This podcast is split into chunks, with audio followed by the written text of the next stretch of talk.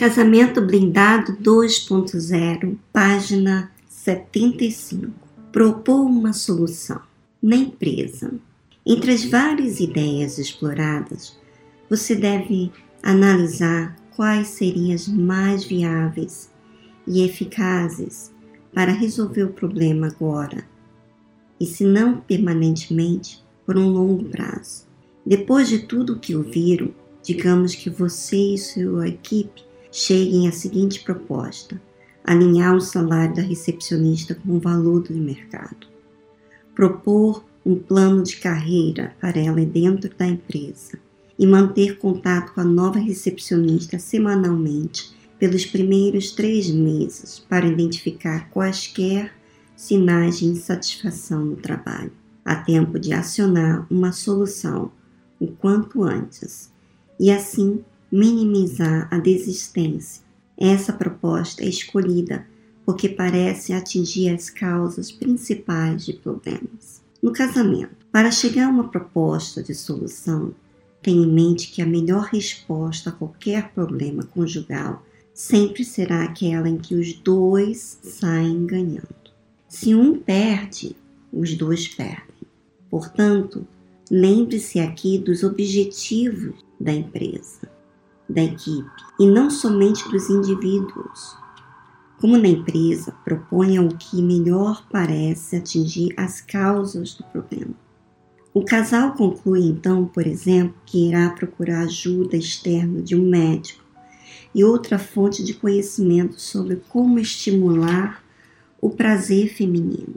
Os dois se esforçarão mais para atender com mais equilíbrio as expectativas sexuais um do outro, cedendo quando e onde necessário, sem se impor indevidamente um ao outro. Organizarão melhor o tempo para reconstruir a amizade e um isolamento acústico será instalado na parede do quarto do casal.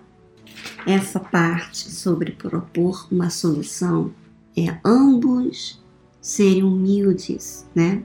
Entrar em concordância entre você e o seu parceiro, entre você, sua mãe, sua, sua filha, sua irmã, seu irmão. Quer dizer, é, é uma coisa que muitos não querem fazer. É sentar para conversar e resolver a situação. Um ouvir o outro, um falar das suas ideias, como nós temos falado aqui no blog.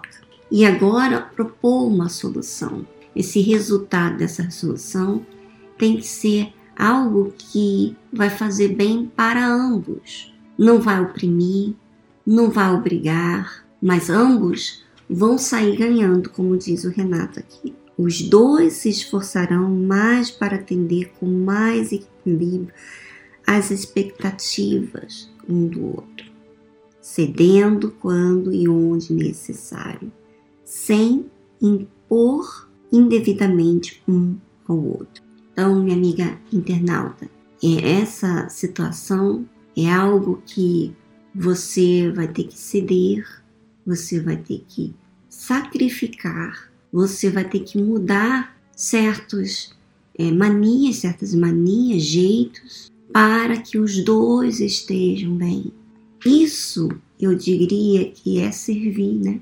Servir, agradar, amar, é isso. Quando a gente ama um, o outro quer fazer o bem para o outro. Não quer somente insistir, fazer do seu jeito. Então, aprende com os seus defeitos e resolva eles, assumindo, ouvindo, resolvendo, conversando para chegar então em um consenso.